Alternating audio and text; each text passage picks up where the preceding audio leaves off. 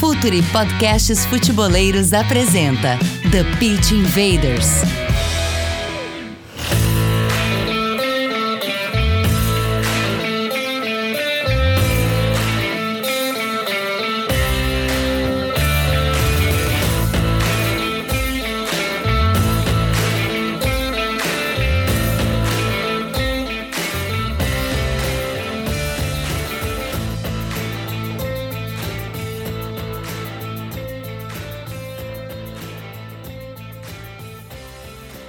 Futeboleiros! Olá, futeboleiras! Com a força de Bet, a maior casa de apostas do mundo, Futuri Podcasts apresenta The Pitch Invaders, episódio 249. É uma história, sempre falando de maneira profunda e séria sobre o jogo. Meu nome vocês já sabem, Eduardo Dias. Estamos no ar em mais uma invasão futeboleira. Esse episódio está indo no ar no dia 8 de abril, mas eu quero reiterar que as inscrições para o curso de análise de mercado no futebol estão abertas ainda. As aulas começaram 7 de abril, mas não tem problema porque elas ficam gravadas lá, são professores altamente renomados sobre mercado de transferência no futebol, Bolívar Silveira do Inter, Renato Rodrigues da ESPN, Léo Miranda da Globoesporte.com, Eduardo Secone aqui do Futuri, José Rodrigues do Aston Villa, Giovanni Dallavalle do Havaí, ex-coordenador do Atlético Paranaense, Gabriel Correia, que está aqui do meu lado, Fernando Gucci, da Magnitude Sports, e eu estaremos junto nessa. Acessem análise de mercado no futebol.com.br para conhecerem o conteúdo programático, as datas, valores, e inclusive façam como o Futuri, se quiserem, e doem bolsas integrais para o Observatório da Discriminação Racial no Futebol. Bem, a hora da conexão. Gabriel Correia, nosso head de conteúdo. Dali, Gabriel. Tudo bem, Dinho? Prazer hoje, mais um um TPI, hoje com um cara que tem no currículo muita coisa. Campeão brasileiro, campeão mundial também, né, com o Corinthians, campeão brasileiro com o próprio Corinthians. Enfim, tem muito currículo, tem muita coisa. Tô cheio de pergunta aqui, então bora para esse papo. Bom, o Gabriel já deu o spoiler aqui, né? Os nossos invaders já sabem que o nosso propósito aqui é aprender e compartilhar conhecimento com os convidados que estão arriscando a própria pele na arena. E hoje a gente trouxe Fábio Carilli, treinador de futebol, Fábio, seja bem-vindo ao Futre, seja bem-vindo ao TPI, é um imenso prazer para gente. Oi, Eduardo, Gabriel, muito obrigado aí. Espero que seja um bate-papo bem legal. É, antes de vocês fazerem pergunta, eu preciso perguntar: se análise de mercado aí é um curso promovido por vocês mesmo? É um curso promovido por nós sobre análise de mercado no futebol. Vai desde de, de análise de desempenho para identificar jogadores, análise de individual, uh, uh, analytics, legislação. É uma análise bem completa de um setor Fábio, que está começando a se desenvolver dentro dos clubes. É, eu fiz muito isso sem ter um setor específico, né? Trabalhando como auxiliar e de olho naquilo que, que, que era importante dentro das condições do clube. É um trabalho assim gostoso, porque você tem que sair para o mundo aí cavucando, ainda mais quando não tem dinheiro né, para contratar. Com dinheiro é muito fácil, chegar ali e compra. Sem dinheiro, você tem que estar muito atento a tudo que o mercado te oferece. É, e com dinheiro dá para errar muito também. E a gente está aqui para iniciar essa conversa. Invaders, vamos invadir o playbook de Fábio Carilli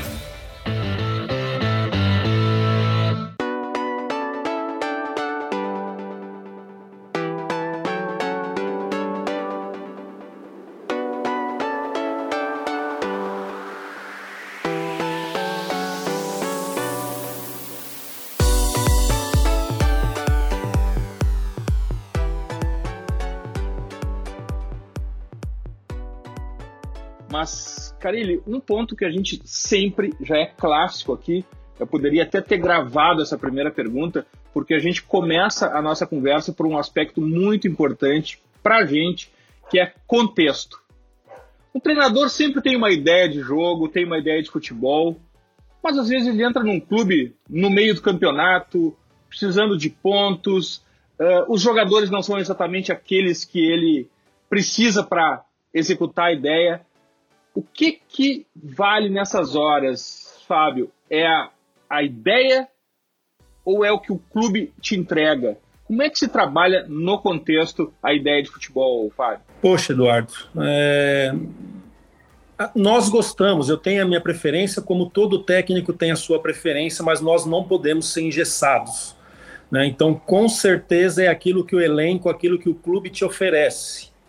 É, meu último trabalho no Santos agora é, não é a minha preferência, o 352, mas foi o 352 que a gente acreditou ali que poderia dar certo e, e acabou dando, né? terminando em décimo, um clube que quando eu chego muitos davam já que ia cair, uma situação difícil, um time que foi desmontado da final da Libertadores do Palmeiras até é, só tinha acho que o Pará e o Felipe Jonathan no grupo, o restante todos tudo mudado, né, uma dificuldade imensa e sem tempo de treinar, sem tempo de fazer um jogo treino, mas ali na nossa convicção, escutando cada um da comissão e eu tomando a decisão final, acabou sendo 352 que não é a minha preferência.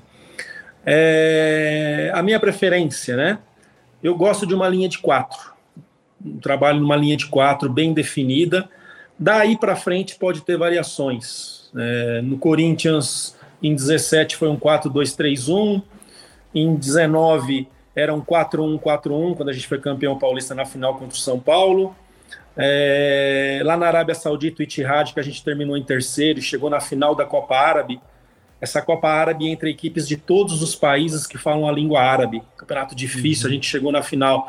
Em muitos momentos lá eu usei 4-1-3-2, muito parecido com o River, né? Que Sim. alguns anos atrás apresentou o 4-1-3-2. Então eu tenho a minha preferência, que é o 4-2-3-1 ou 4-1-4-1, mas a gente não pode ser engessado se você não tiver características para que esses jogadores faz, façam isso que é sua preferência, você tem que entender. Né? Jogador gosta de respeito, e assim, é, todos os meus trabalhos até agora, graças a Deus, foi sempre além das expectativas, né?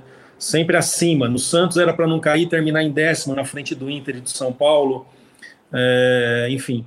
Então foi um esquema que a gente acreditou que dava, que tinha que dava resposta, respeitando os jogadores, jogadores que não podiam ficar expostos no sistema defensivo, com muita força pelos lados, eu não tinha construtores pelos lados, eu tinha jogadores que tinham força, que na maioria das vezes foi Marcos Guilherme, que era um atacante, e Lucas Braga pela esquerda, que é outro atacante, com meio de campo mais móvel, né, sem ter um meio de campo marcador, e acabou dando certo, os jogadores gostaram. Se eu não me engano, joguei 17 jogos assim, em 10 eu não tomei gol, né, era uma equipe que tomava muito gol. Com isso também pensando na questão da, da altura, quando nós chegamos, era um clube, era um time que tomava muito gol de bola aérea. Com a entrada do Luiz Felipe com o Zanocelo, a gente aumentou a estatura, trabalhamos bastante para diminuir isso. E todos esses detalhezinhos aí foi fundamental para para a gente terminar bem o campeonato. Professor Carilli, tem, tem uma coisa que me chamou muita atenção no Santos, não só no Santos, nos trabalhos também em Corinthians, é, fora também daqui, é que essa consistência defensiva é algo que é marcante, característico dos seus times. Isso você acabou de falar sobre os 17 jogos, 10 sem sofrer gols. E depois, acho que foi do jogo contra o Flamengo, numa entrevista coletiva, para mim você deu uma resposta que foi fantástico, que lhe perguntaram, acho que de ah, fazer mais de um gol. E para mim aquele momento acho que define talvez muito talvez da sua ideia, e você vai me corrigir se eu estiver errado, quando você falou é, um gol tá bom, é, não precisa mais, eu acho que era contra o Flamengo o jogo. Então o Santos já estava numa situação tentando se recuperar e você dá aquela risada e vem assim: um, um tá bom, não precisa mais nesse momento. É, dentro dessa ideia, a gente vai falar da questão defensiva que você sempre prioriza.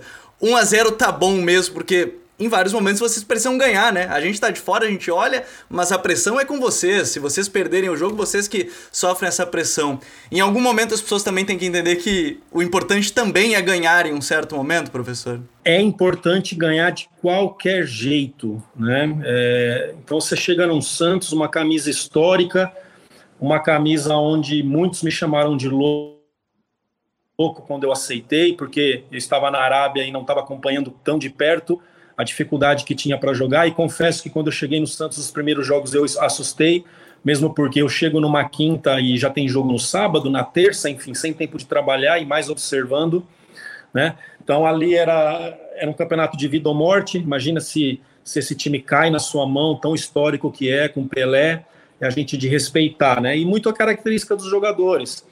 É, eu aprendi, e, o Santos é claro que não é referência, porque fiz muito pouco. Assim, não tem. É, fiz a mudança tática, isso nada mais, e, e confiança para os jogadores, porque eu cheguei dia 9 de setembro, o campeonato terminou dia 9 de dezembro, com 21 jogos. Quer dizer, né? Aquela correria com viagem, com isso, e vai para o Ceará, e vai para o esporte, e vai para onde, então, aquela loucura que nós sabemos que é.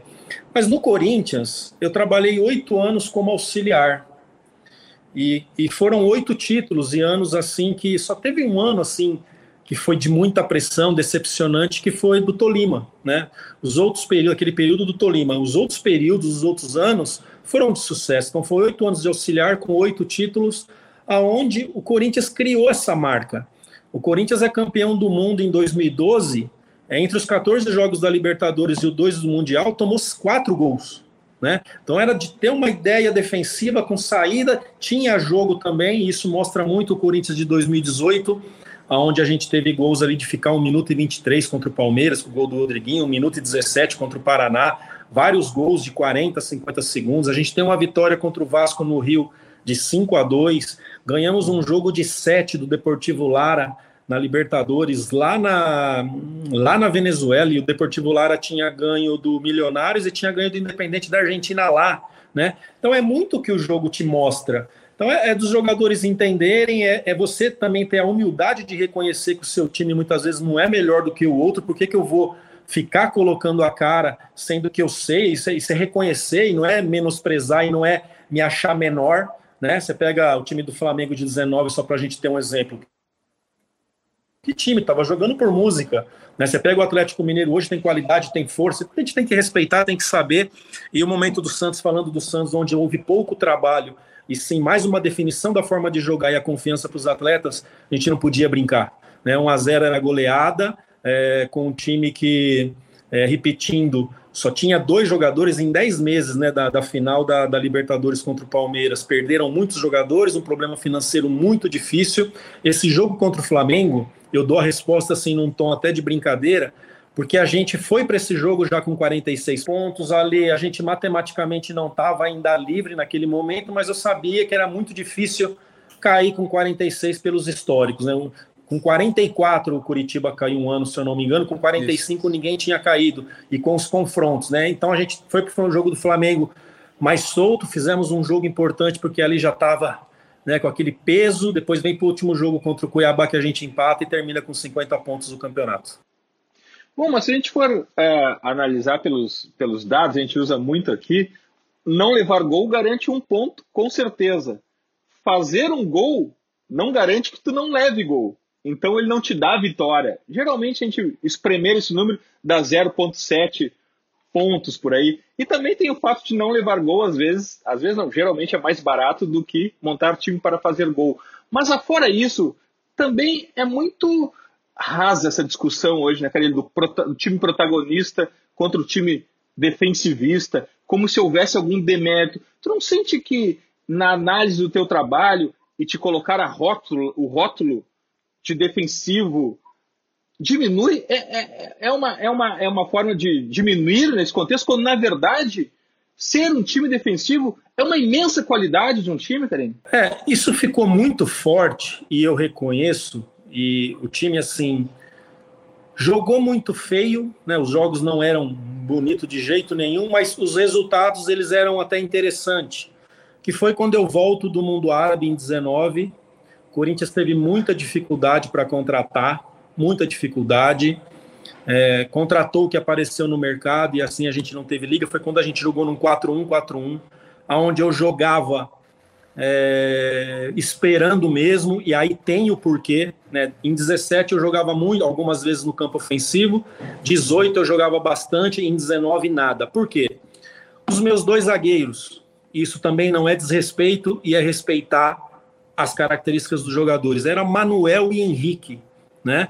Manuel de imposição física dentro do seu raio de ação, o Henrique já numa experiência já caindo, normal para qualquer jogador de idade. Eu, eu sabia que não podia deixar campo para esses caras correrem para trás, que a gente ia sofrer, né? Então, fazer o grupo entender de vir abaixar, a maioria das vezes com Ralph, Júnior Urso e Sornossa, é, Love, Bozelli, Cleison, enfim, Romero já não jogava tanto, Pedrinho, então, é, é, essa era a ideia pelas características. Porque quando eu sempre começo olhando de trás para frente, não adianta eu querer olhar lá na frente ter um time que perde, que pressiona, que fica, se lá os meus zagueiros não são de boas velocidades, não são de boa velocidade. vai sofrer. Então isso ficou muito forte por isso.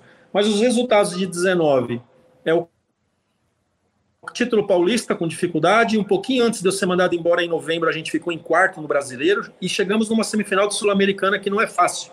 Né? Então, os resultados eles não foram ruins, a forma de jogar foi. Eu reconheço isso e ficou muito forte essa questão do defensivo. Né? Mas quem pega para analisar, quem pega para olhar, é, era um defensivo organizado. E quando a gente fala do nosso futebol, a gente precisa de resultado, chega hoje, precisa de resultado ontem. Então, é, o Abel tem falado isso do Palmeiras, que ataque ganha jogo, sistema defensivo ganha campeonato. E vários livros de técnicos importantes que eu escuto do mundo, da Europa principalmente, fala isso. Né? Se está 0 a 0 você está muito mais perto da vitória né, do que você sair perdendo de 1 a 0 tal. Então são ideias. Eu lá no Itihad, eu tinha um zagueiro da seleção egípcia que jogou a Copa, eu tinha um volante muito rápido, eu jogava num 4-1-3-2 no campo lá o tempo todo, com os meus jogadores de trás eram muito rápido. Então eu gosto de respeitar, os jogadores acabam entendendo isso, eu passo para o grupo de jogadores o porquê tem que jogar assim, e fica mais fácil para eles entenderem e executar dentro de campo. Professor, o Carilli, é, tem uma coisa que me chamou a atenção, estava ouvindo algumas entrevistas suas, a mais recente acho que foi no, no Flow com o pessoal, e uma me chamou a atenção quando você falou, acho que foi 2009, que você teve que trabalhar de maneira interina ali com Ronaldo, com Roberto Carlos, esses caras, e você era muito novo, né? Então, assim, quando você é mais novo que esses caras, eu imagino que quando você está começando a carreira de treinador, seja um peso diferente. E convencer jogadores multicampeões, ou convencer os jogadores, talvez seja um dos trabalhos mais difíceis que vocês têm como treinador. Como é que é convencer e passar suas ideias de maneira clara para esses jogadores, para, por exemplo, convencer que vai ter que jogar assim, assado, como você estava falando agora, e imagino que treinar esses caras como Ronaldo, Roberto Carlos, naquela época acho que era Chicão, enfim, todo esse time do Corinthians naquela época, imagino que não seja um trabalho tão fácil assim como muita gente de longe olha e, e pensa que é. Isso aconteceu em 2010, eu chego no Corinthians em janeiro de 2009, o Mano vai para a seleção no meio de 10, vem o Adilson, o Adilson fica uns três meses e sai. Aí o Corinthians inventa de contratar o Tite, que estava lá na Arábia. Né? Inventou. e aí, até o Tite se acertar lá e voltar para o Brasil, tive que dirigir dois jogos. A gente fala de Ronaldo, de Roberto Carlos, mas você tinha Yarley, você tinha Checo, você tinha hum, Chicão, William, é, enfim, não era fácil, cara. Não era fácil. Paulinho surgindo, Elias já com uma história. E então foi uma semana de trabalho, um jogo na quarta contra o Vasco no Rio, que a gente perde de 2 a 0 e depois 0 a 0 contra o Guarani em Campinas. E assim, ó, fui o mais simples possível. Mas uma coisa eu garanto para vocês: trabalhar com esses caras é muito mais fácil que trabalhar muitas vezes com jogadores que se acham que são demais, né? Esses caras não chegaram num ponto que chegaram porque só, são só bons jogadores. Também são bons profissionais de entender o momento, entender o Roberto Carlos é mais velho que eu, sou 73 de setembro, e ele acho que é do meio do ano ou início do ano, enfim, ele era mais velho do que eu, com uma história de 12 anos no Real Madrid, Ronaldinho três vezes melhor do mundo. Então nesse momento é a gente não inventar, eu vim Naquela semana eu usei muito que eu fiquei um ano e meio com o Mano, né? Fui naquela linha de, de, de preleção, de preparação para o jogo, e foi assim muito bem aceito por tudo. Não inventar, né? Não achar que. Mas não foi fácil, foi uma semana sem dormir. Mas por outro lado também, Carilli, a gente avançando para os dias de hoje, quando tu entrares no vestiário, no, no, teu, no teu próximo trabalho, tu vai encontrar uma parte desse grupo de jogadores nascidas já nesse século, nascidas já com o celular na mão, que assistem poucos jogos, que não assistem tantos jogos. Como é que é lidar em termos de comunicação e convencimento com esses jovens dessa geração, Karine? É, eu sou um dos palestrantes da licença A, inclusive quinta-feira que passou eu dei um curso lá na Águas de Lindóia, no Oscarim, para uns profissionais que precisam pegar a carteirinha e a gente discutiu muito sobre isso. É uma geração difícil, é uma geração que não tem muito interesse. É, eu joguei até 2007 e durante eu fazia contrato de ano a ano ou só, só contrato pro campeonato. Então a gente tinha que ir muito bem para continuar naquele clube ou para ir para um melhor clube, senão você ficava para trás.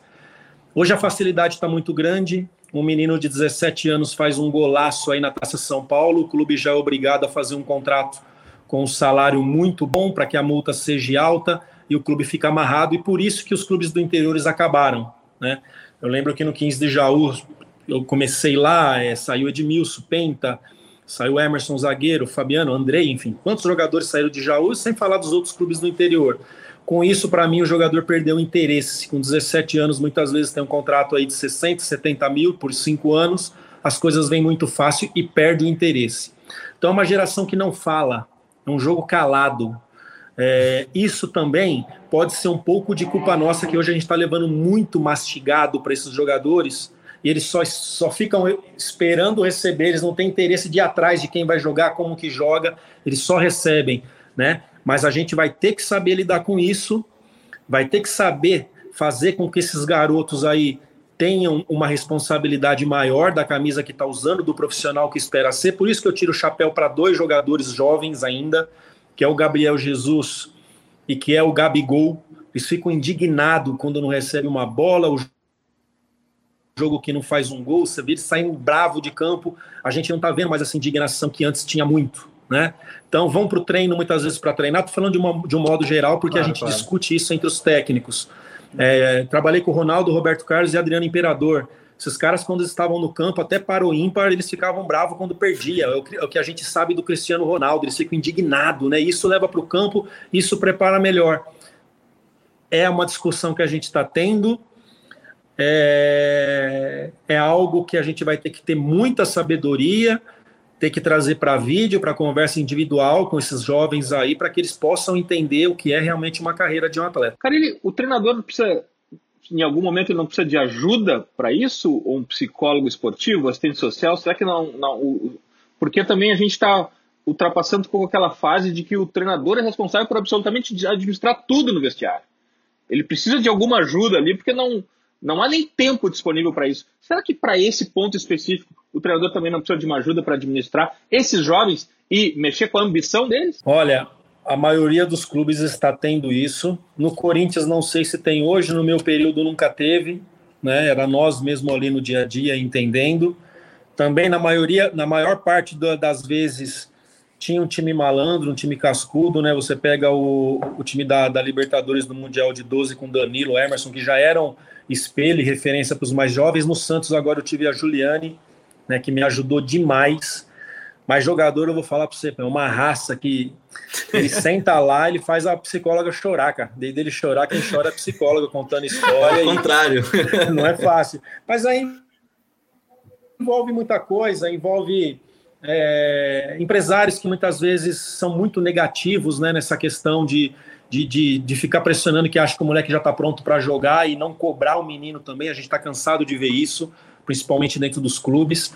Mas assim, é um trabalho de todos. Né? E o psicólogo é importante sim, é, para passar o perfil, para você entender cada vez melhor. Mas o que foi fundamental para mim no Corinthians, e foi agora para mim em relação ao Marcelo Fernandes, de muito tempo de casa, e o Serginho Chulapa, esses caras adiantarem como cada um é um, né? Como cada um é para que facilite o trabalho do dia a dia. O, falando especificamente assim de dois atletas, né? Sim, o Emerson é um cara que não dá para você ser pai, o Emerson Shake. Senão ele te engole se você for falar que nem um pai com ele. Com ele você já tem que falar já sendo duro. O Jadson já é um cara que você não pode ser duro, você tinha que ser um pai para tirar o melhor dele. Então isso o tempo te dá. Então a sequência, né, o tempo que te dá. O Guardiola tá com quantos anos de Manchester City? Seis anos? Isso, seis. Né? Aí ontem o Simeone, 11 anos de Atlético de Madrid. Pô, né? que é isso, cara. A gente aqui é, que nem eu te falei, cheguei numa quinta noite em Santos, uma movimentação na sexta, jogo no sábado, jogo na terça, enfim. Não tá, é, o tempo é fundamental, né? A gente fala o quanto foi importante para o Corinthians segurar o Tite naquela, naquela derrota para o Tolima, né? Senão era muito fácil para o clube mandar o técnico embora e achar um culpado e não entender que o trabalho estava sendo bom. Né? A sequência dentro de um clube eu vejo fundamental para o sucesso. Fala, futeboleiros, tudo bem? Eu espero que vocês estejam gostando do episódio de hoje. Mas antes de seguirmos com esse bate-papo, eu quero fazer um convite para vocês. Se você quiser receber conteúdo exclusivo no site, ter acesso às matérias fechadas, vai lá na aba Club e faça parte do Futuri Club por apenas R$ 12 mensais ou até mesmo em planos semestrais com desconto ou até mesmo anuais. Você ainda vai ter direito a desconto nos cursos do Futuri. Então, fique ligado. Além disso, eu quero lembrar para vocês que esse episódio também tem o apoio do Futuri Pro, o departamento de análise e mercado do Futuri. Seu time gasta menos dinheiro e ganha mais jogos. Para mais informações, mande um e-mail para comercial.futre.com.br. Agora, Carilho, você falou da questão do, do Tite e da não que era dele. Você vivenciar isso me, me traz à tona uma pergunta, porque o modus operandi do futebol brasileiro dizia que ele ia ser demitido.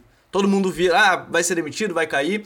Mais recente agora aqui no Brasil, o modus operandi também disse que o, o Cacique Medina ia cair do Inter. Depois da derrota pro Globo, a derrota no Grenal.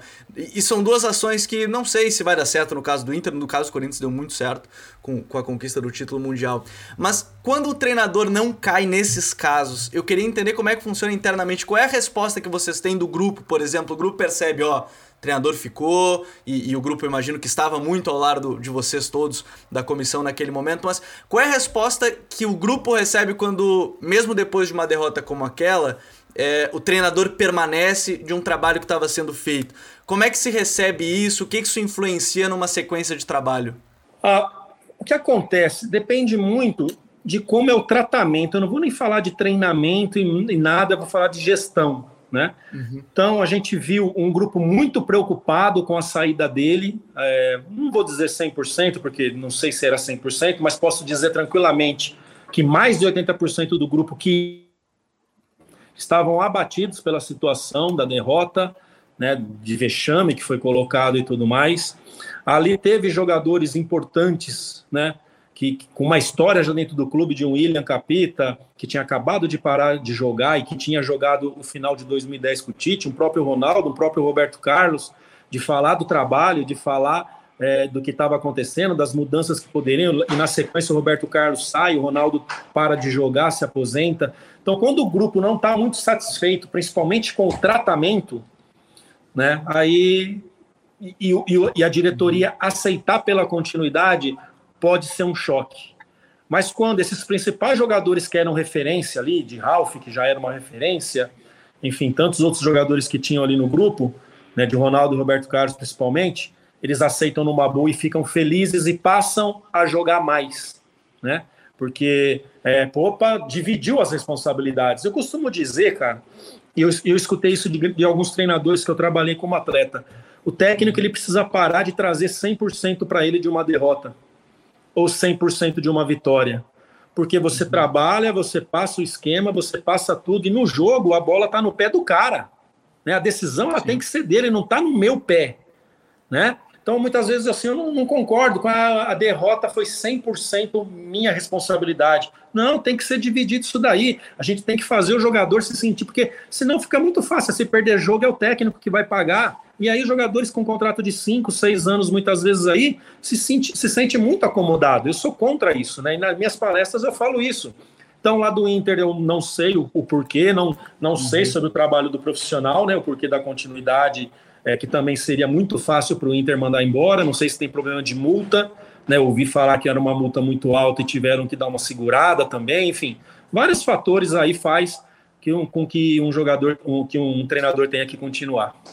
Mas Carilli tem um outro lado. Eu, eu, eu quero seguir nesse, nessa conversa sobre a gestão. Tem um outro lado. A gente falou aqui da, da demissão. Nós vamos falar sobre a contratação, não só nos clubes que tu fosses contratado, mas também nos que conversar contigo sobre a possibilidade de contratação.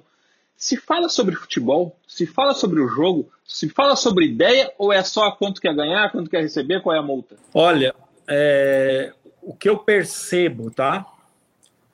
É, quando deu tudo certo para mim em 17, foi o momento dos técnicos da casa. Então, uhum. foi eu, apareceu Alberto Valentim, o Dair lá no Inter, Thiago no Atlético, Maurício Barbieri, enfim, a gente pode falar de um monte aí da Série A e da Série B que deram oportunidade para os profissionais da casa, né, que, como deu tudo certo para mim. Dois anos depois, o Abel Braga faz um bom trabalho e o Luxemburgo consegue tirar o Vasco do rebaixamento. Aí era o momento dos experientes. E o Filipão é campeão? E o Filipão é campeão com o Palmeiras? Filipão, verdade. Era o momento dos experientes, começaram a procurar, enfim. Hoje, a moda, é, os técnicos estrangeiros a gente tem que entender. Um vai ser campeão, ou dois vão ser campeões, o restante não presta, e assim é o futebol, infelizmente. Né? O que acontece? O que eu vejo?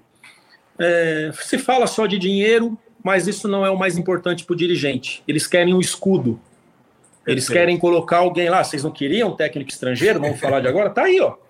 Né? É, quando era técnicos até que já estavam parados foram atrás. Quando era o momento dos técnicos mais experientes. Não, vocês não, ah, vocês não querem um técnico experiente? Tá aí, ó. Tipo assim, não quero saber, vocês não queriam? Então não fala de ideia de jogo, não sabe se o cara é engessado num esquema e o esquema do time não é de, de jogadores, não. Tem que ter banco de dados de técnico também conversar, ter a oportunidade de conversar com um profissional hoje. É, daqui três meses vai jogar na cidade do cara, senta, escuta, escuta o cara e vai formando uma opinião. Daqui dois, três anos, traz, se resolver trazer esse cara, já sabe o que ele pensa, já sabe o que ele quer. Mas isso não existe. Né? Hoje o que querem é dar uma resposta para a imprensa, uma resposta o torcedor e pôr um escudo ali na frente deles. Deixa eu ir para dentro de campo agora. Vamos, vamos para campo. Um pouco, gostei muito disso porque eu acho que é um ponto muito claro de, desse escudo e do o, o modismo. Ele, acho que o Carilli tocou num ponto importante. A gente conversou isso algumas vezes aqui. De chegou o momento do, dos técnicos que eram da casa, depois os mais experientes, do, dos estrangeiros.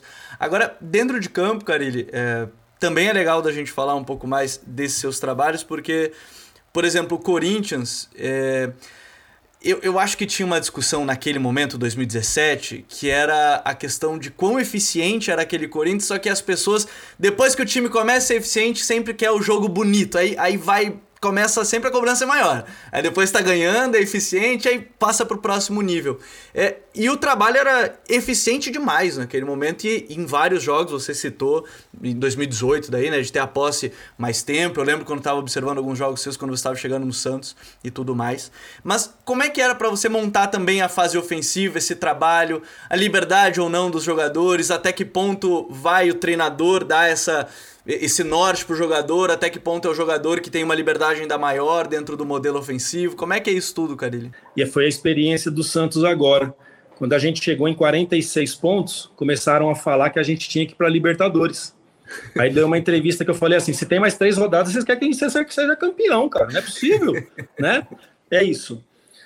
É, o ano de 2016 foi um ano muito difícil para o Corinthians e também tem o porquê, a gente termina o Campeonato Brasileiro de 2015 jogando demais, campeão brasileiro. Saímos de férias com a certeza assim que ia fazer uma grande Libertadores, que era um dos favoritos para Libertadores de 16. E de repente em janeiro a gente perdeu seis jogadores titular, né? Gil, Renato, Jadson, Ralph, Love, Malcolm. Chegou no meio do ano de 16, perdeu mais três. O Bruno Henrique, que entrou bem no lugar do Ralph, o Elias, e o Felipe para o Porto. Né? Então foram nove jogadores em seis meses, fora o Luciano, que foi para a Grécia, mas tinha machucado, enfim. Então, é, então foi um ano difícil, um ano onde se tomou muito gol, foi um ano diferente dos outros em relação à parte defensiva. Aí mandam o Oswaldo de Oliveira embora dia 10 de dezembro, acho que é anunciada a saída dele. Tentaram alguns técnicos, eu fui anunciado dia 22 de dezembro. E aí, qual que era a minha preocupação? Né? O Balbuena, que a gente via que era um grande jogador, que já estava um ano com a gente, estava sendo muito criticado. E a gente via ali que era bom zagueiro. Aí de chegar o Pablo, que a gente já tinha visto para comprar, mas aí a França veio na época, o Corinthians não teve como brigar com o Bordeaux da França e não comprou, né? O Arana, que já estava dois anos com a gente, apesar de ser jovem, já treinava no profissional, com o Fagner, que já tinha uma história. Então foi organizar bem essa linha, essa linha e parar de tomar gol. Né? Isso foi o primeiro passo é, respondeu bem, o Jô foi recuperando, é, jogadores que ele é muito importante, eu concordo, mas você precisa ter jogadores para isso. É, eu não tinha um time bom de perde pressiona com Jô, Rodriguinho e Jadson. Era um time que era melhor passar da linha da bola e esperar do que ir lá e não ter essa pegada e ficar para trás. Uhum. Então era uma ideia. Pô, per perde pressiona ali, mas estourou esse primeiro, perde pressiona, corre para trás e se organiza, pela característica dos jogadores, né? Então eu já tinha um zague, uma zaga rápida, Pablo e Balbuena com uma boa velocidade, com Arana e Fagner, porém eu não tinha jogadores com essa pegada lá na frente, né? Que é um caso hoje, vamos trazer do Palmeiras aí de um Dudu, de um Rony que briga, de um meio de campo mordedor, a gente não tinha, e por isso era a ideia. Então, ali uma desconfiança muito grande, um time que não gastou, né? Veio o Gabriel do Palmeiras, depois veio o Cleison, depois do Paulista. Então foi com o que tinha, foi jogadores, oportunidades de mercado, Jadson sem contrato, o Jô sete meses sem jogar, e a gente, o mais importante daquele trabalho, e eu gosto de falar isso, que eu tive um mês de pré-temporada. O campeonato começou, ah. a gente estreou contra o São Bento, dia 4 de fevereiro em Sorocaba, a gente ganhou de 1 a 0 com o gol do Jô de pênalti. Né? Esse um mês, para mim, foi importante, os jogadores que estavam chegando, para voltar a ter confiança naquele sistema. Fizemos quatro jogos treinos, quatro jogos treinos, então entrou encorpado. Isso foi importante para mim, como foi importante para todos também, né? E então dos jogadores entender o que era o Corinthians, o que fez de sucesso nesses oito anos que eu estava ali como auxiliar, o que foi o sucesso da pegada, da entrega e da organização. Não adianta você ter pegada e ter entrega se você for desorganizado e eles entenderem. Então essa primeira pressão existia, mas estourava a primeira pressão e não tinha esse time de, de, de perna rápida, de fibra rápida para tentar Sim. pressionar lá na frente. Por isso a ideia de vir e organizar as linhas. Karine, a gente começou a, a nossa conversa falando sobre 4-1-4-1, 4-2-3-1, e eu queria um pouco da, da, da visão do, do Carilli, instrutor da CBF Academy, sobre dois atacantes. Qual a tua visão sobre dois atacantes? Eles se sobrepõem, são jogadores muito específicos. Eu vi que teus esquemas preferidos é sempre com um, mas o que, que tu acha de dois atacantes dentro da área, Karine? É, eu cheguei a jogar com dois atacantes. Eu não consigo ver dois atacantes da mesma característica. Né? Vamos uhum. falar hoje aí de um Jô e de um Diego Souza, por exemplo. Os dois lá para mim okay. não cabem. Eu cheguei a jogar no Itihad, a gente foi muito bom, bem chegando em finais, com um atacante tipo o Jô, que é o Prio, que foi para a Copa, um sérvio, com o Romarinho, um jogador uhum. mais móvel atrás dele, mas eram dois atacantes. O Romarinho já jogou muitas vezes com falso 9, então eu jogava num 4-1-3-2 com esse com o Romarinho perto do 9 ali. Então não consigo ver. No, na questão do 4-1-4-1, o é, que, que eu aprendi com o Tite e trago isso comigo? O equilíbrio. É, vou falar do 4-2-3-1 primeiro, desculpa, que é o que eu usei bastante em 2017. Você nesses dois volantes, um que marca mais e um que joga. Então eu tinha Gabriel e tinha Michael. O Corinthians, durante muito tempo, teve Ralf e Paulinho, Ralf e Elias. Né? cara com mais liberdade para formar, para ajudar na outra armação, de ser um filtrador, e, e esse outro mais de contenção. 4-2-3-1. Os jogadores de lado, que um seja mais atacante e o outro seja mais meia, mais inteligente para jogar, para flutuar. Né? Pé natural? Então, no... Pé natural? Hã? Pé natural ou invertido? Pé natural ou invertido? Pé natural é a minha preferência. E eu vou okay. falar um pouquinho uhum. sobre isso, porque estão jogando com os pés invertidos, culpa nossa também. é... Então tinha em 15 no Corinthians o Malcolm, canhotinho, uhum. agudo, do outro lado um Jadson, cara inteligente, que entrava para dentro e era articulador, que aconteceu também em 17 comigo, o Jadson jogando aberto, o Rodriguinho por dentro, e do lado o Romero ou Cleison, enfim, com o João na frente. Eu acho que isso dá um equilíbrio maravilhoso né? Ter jogadores com essas características. E esse segundo atacante, ele não pode ser um, um meia armador. Ele tem que ser um meia que chega, né? Tipo um Rodriguinho, é, que era esse meia que pisava na área. Quem mais a gente pode falar aí? Um Rafael. O Ricardo Veiga. Goulart, acho que hoje, né? Também, o Hã? Ricardo Goulart, um meio atacante, né? Ricardo Goulart, atacante. o Rafael, Rafael Veiga tem que ser um jogador com essas características, porque senão não chega, senão o jogo fica lá. Então é o que eu penso sobre futebol. Esses equilíbrios de características é importante demais. O que foi fundamental para nós em 19, é, com todas aquelas dificuldades, eu fiz um três zagueiro disfarçado ali, pela característica do Avelar. Então prendia um pouquinho mais o Avelar com o Henrique e Manuel e soltava o Fagner com o Cleison aberto. Então dava amplitude com o atacante e com o lateral. Na hora de marcar, eu formava as linhas de quatro, mas na hora de jogar eu fazia um, um três zagueiro disfarçado ali. Por favor, discorra sobre o pé invertido e o pé natural. É, cara, o que acontece, né? E, eu jogando ainda e participando de cursos, eu parei de jogar em 2007, mas em 2000 eu coloquei na minha cabeça que eu queria seguir como técnico, então comecei já a fazer cursos mesmo jogando, já olhando as coisas diferentes. A gente trouxe para o Brasil, só que nós trouxemos de uma forma errada, os trabalhos em campo reduzidos, né? Que na Europa só trabalhava assim e que pá e pá. Então a gente pá, só começamos e eu como atleta eu peguei isso começou a trabalhar só em espaço pequeno. Isso o que, que acontece? Te tira a profundidade, te, te tira o drible para o fundo porque você não tem espaço para fazer isso, e começaram a. Né? Então, o, o, nós profissionais, e eu trago isso nos meus trabalhos, o. Pode falar. Tá com sua mãe. Aí, é, o que acontece? É, então começou todos os jogadores virem buscar a bola no pé.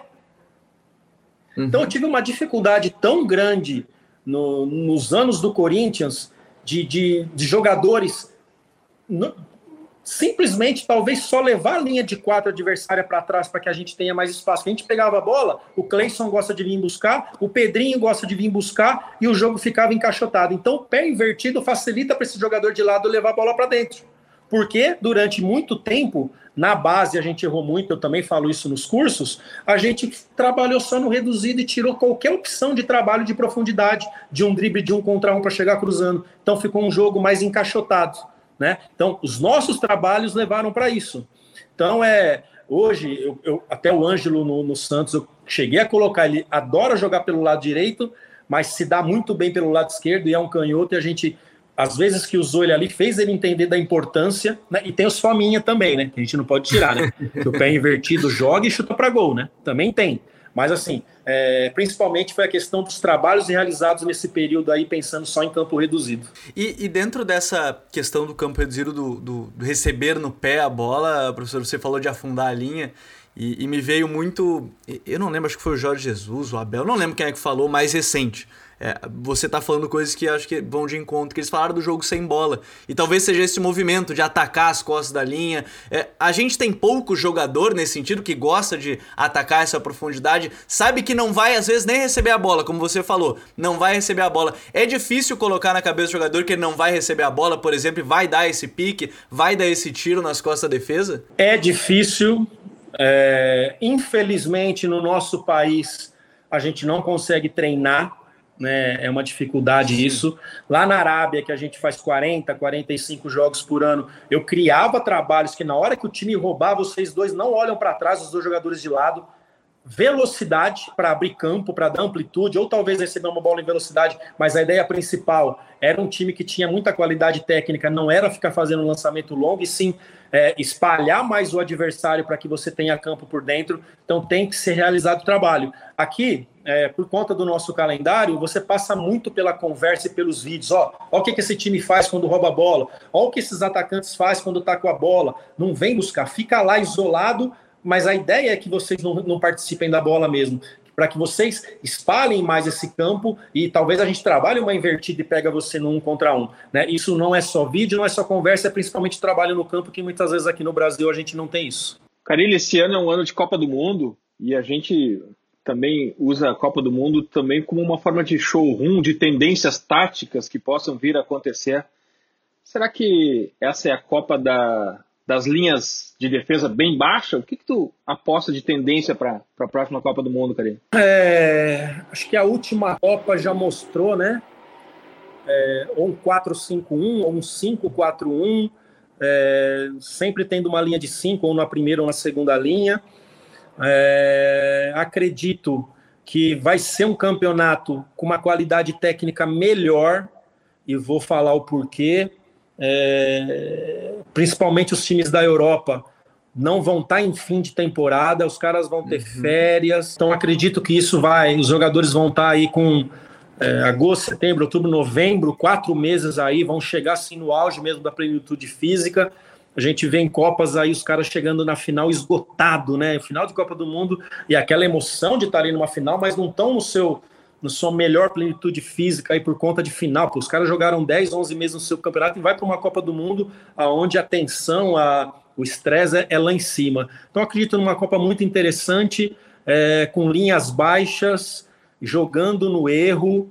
É, a gente vai se surpreender com algumas seleções que eu tenho acompanhado aí. É claro que não é para título, mas Senegal vai incomodar, pelo que eu tenho assistido aí. Estou em casa agora, eu gosto de ficar acompanhando. A gente vai ter algumas novidades aí interessantes nessa Copa aí. E as Sul-Americanas, Karine? Sul-Americanas? É, o que, que tu acha? Equador, por exemplo, é algo que, que, que pode ir para uma, uma passada fase de grupos? Hum, qual que é o grupo? Senegal, é Senegal, Equador, Holanda e Catar, tá no grupo A. Tá ah, isso hoje, sim, inclusive. Tem chance, sim. Né?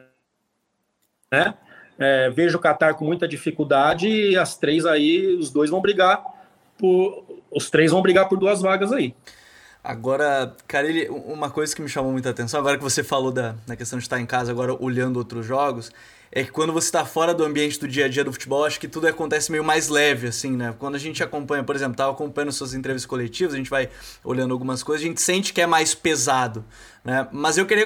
O Carilli, quando tá fora de campo estudando um time, estudando, olhando o futebol, como é que é o Carilli fora desse. A gente costuma dizer que é o cara que tá. bota a pele dentro do jogo, é o cara que tá sofrendo ali. Tá, eu nunca esqueço de uma foto que eu vi do Guardiola chegando no Barcelona e saindo quatro anos depois. Ele entrou cabeludo e saiu praticamente careca. Sim, as pessoas brincam que ele saiu careca e tudo mais, mas é porque a pressão era muito grande. É, como é que é o Carille depois que tá, assim, um pouco mais livre, pouco mais, mas está acompanhando o futebol? Como é que é não ter essa pressão do dia a dia desgastante, que eu imagino que seja? É, cara, o futebol é. A gente vê muitos torcedores, assim, algumas pessoas da imprensa achar que você, na véspera do jogo, define quem vai jogar, vai lá no vestiário, distribui as camisas e pronto, né? Eu falei isso várias vezes, com certeza vocês devem ter ouvido. O ano passado eu só sei que Santos tem praia porque me falaram eu não vi.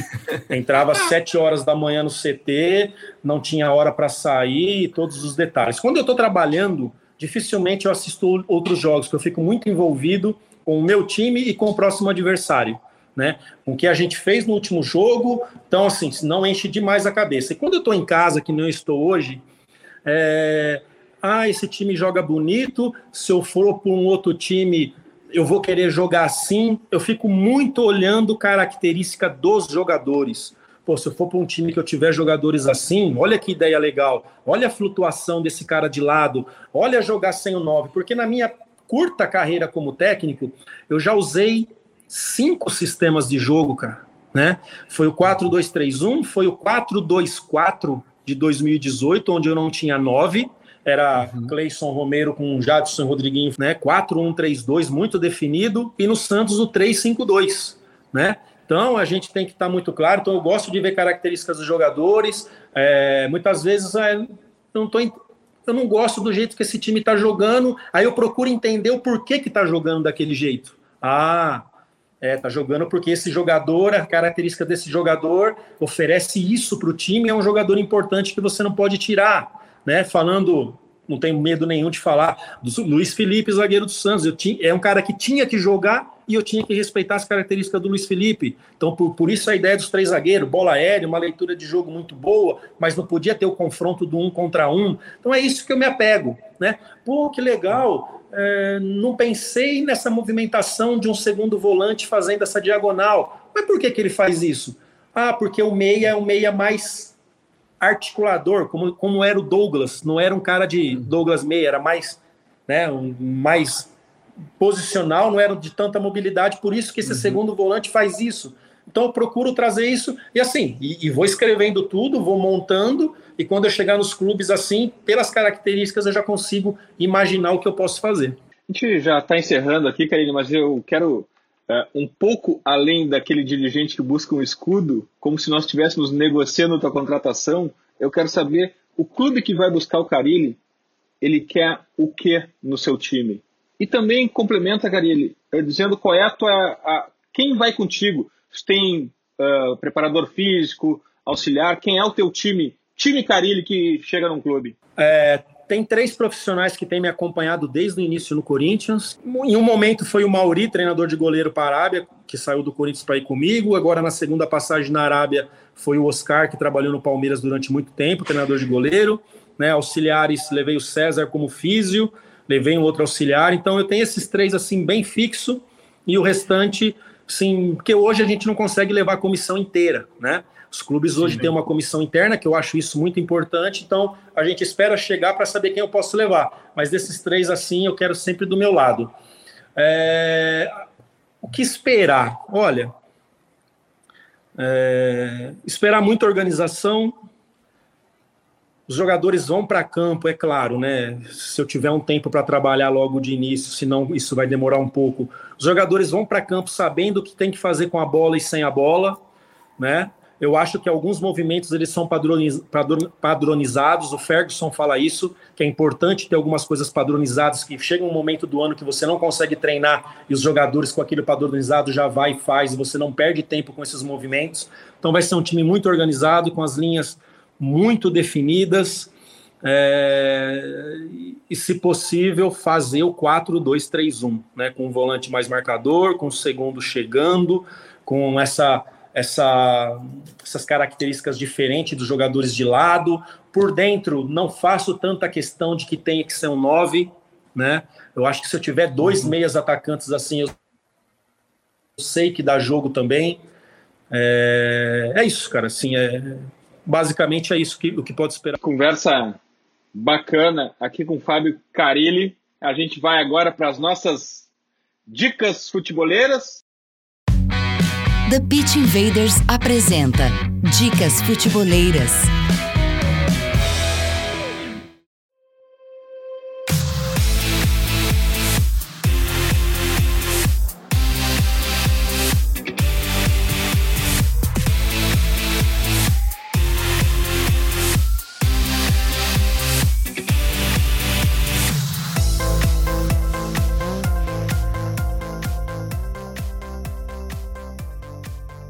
Minha dica futeboleira da semana é o livro Entre Linhas, para quem está pelo YouTube, está vendo ele aqui na tela, de Ajax Azidane, A Construção do Futebol Moderno nos Gramados da Europa, livro de Michael Cox. É um clássico futeboleiro, agora lançado aqui no Brasil pela nossa parceira editora Grande Diária, e com prefácio do Invader, Rafael Oliveira, quem eu admiro muito. É uma leitura obrigatória. Só uma pequena curiosidade aqui, obviamente que a maioria de vocês já sabe, o título original desse livro é Zonal Marking, que é nome também de um podcast que conta com a participação do autor do livro, que está no feed do The Atléticos e vocês encontram no Spotify.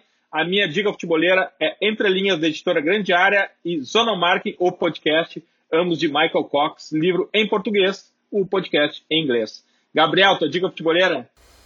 A minha dica é o guia do Campeonato Brasileiro. A gente fez um guia tático do Campeonato Brasileiro. É, tá começando agora, né? No sábado, você está ouvindo já na sexta, tá, você pode aí, são dá uma hora e meia de vídeo, são dos 20 times, né, mais ou menos. Pelo menos o básico, os principais padrões das equipes ao longo desse início de temporada. Trabalho bem legal que tá lá no canal do YouTube, né, aqui no canal do YouTube também para quem tá ouvindo. E depois a gente ainda debateu um pouco mais sobre as expectativas para esse, esse início de campeonato. Então a minha dica eu vou deixar aqui na, na descrição e para quem tá no YouTube já é direto só permanecer aqui no canal. Graças, Gabriel. Até a próxima. Obrigado, Dinho. Professor Fábio Carilho, um prazer imenso ter conversado com você. Professor, é um prazer ter conversado contigo e, enfim, é, que a gente possa conversar em breve mais uma vez e te acompanhar em mais algum trabalho aqui no futebol brasileiro. Fábio Carilli, tem uma dica futeboleira para deixar para gente? É, muito, é, é, ser muito sem educação se eu for ali buscar? Por, de forma alguma, por favor. Pode buscar. Não tem que ser lançamento, não, né? Claro que não, de forma não. alguma. Tite, é, é, é, a, é a tua grande referência, Carilli? É, as duas referências que eu trago aí é ele e o Mano, né? Trabalhei com o Mano dois anos e meio, as ideias muito parecidas, o que fez a diferença ali foram as características dos jogadores, né? Então, são duas pessoas que eu respeito demais, foram quase cinco anos com o Tite e dois anos e meio com o Mano, né? Então, aprendi muito com eles e sou muito grato pela liberdade que deram, sim, do dia a dia, de me, me dar liberdade para comandar treinos, para fazer reunião com os jogadores, e eles me ajudar, ajudaram -me a, a, a me formar como um profissional que eu sou. Fábio Carilli, muito obrigado por compartilhar o teu tempo, o teu conhecimento. Foi uma conversa de imenso prazer. A gente gostou demais aqui. Volto sempre, a gente vai estar te acompanhando, analisando os teus times e torcendo por ti também, Carilli. Obrigado. Eu que agradeço a oportunidade. Pô, me senti muito à vontade, um bate-papo muito legal. Obrigado é diferente, sem fofoca, né? sem polêmica. Eu acho que isso que precisa. Incomoda demais quando você vai para uma coletiva e fala 10% de futebol e 90% de problemas, né? E se torna muito mais chato ainda. E as entrevistas coletivas, um de vocês falou, né, que coletiva ela é tensa mesmo, porque existe muita maldade, faz uma pergunta de um jeito, o outro profissional faz uma pergunta de uma outra forma, se você responder diferente já te mata, então é um ambiente que você tem que estar muito concentrado, desgasta demais, né? Ainda mais num país que você fala quatro vezes por semana, antes de um jogo, pós-jogo, tanto que a gente vê em outros países aí, se fala uma vez por semana, isso, uh, o estresse, uh, até mesmo a, acho que tem mais vida, assim, esse contato com a imprensa. Quando você fala quatro vezes por semana, você fala demais, né? Se torna chato e, e com isso há um desgaste muito grande. Eu que agradeço a oportunidade. Um grande abraço para vocês. Obrigado, professor. Abraço, futeboleiras, futeboleiras. Nós somos o Futuri e temos um convite para vocês. Pense o jogo. Abraço e até a próxima invasão The Pit Invaders.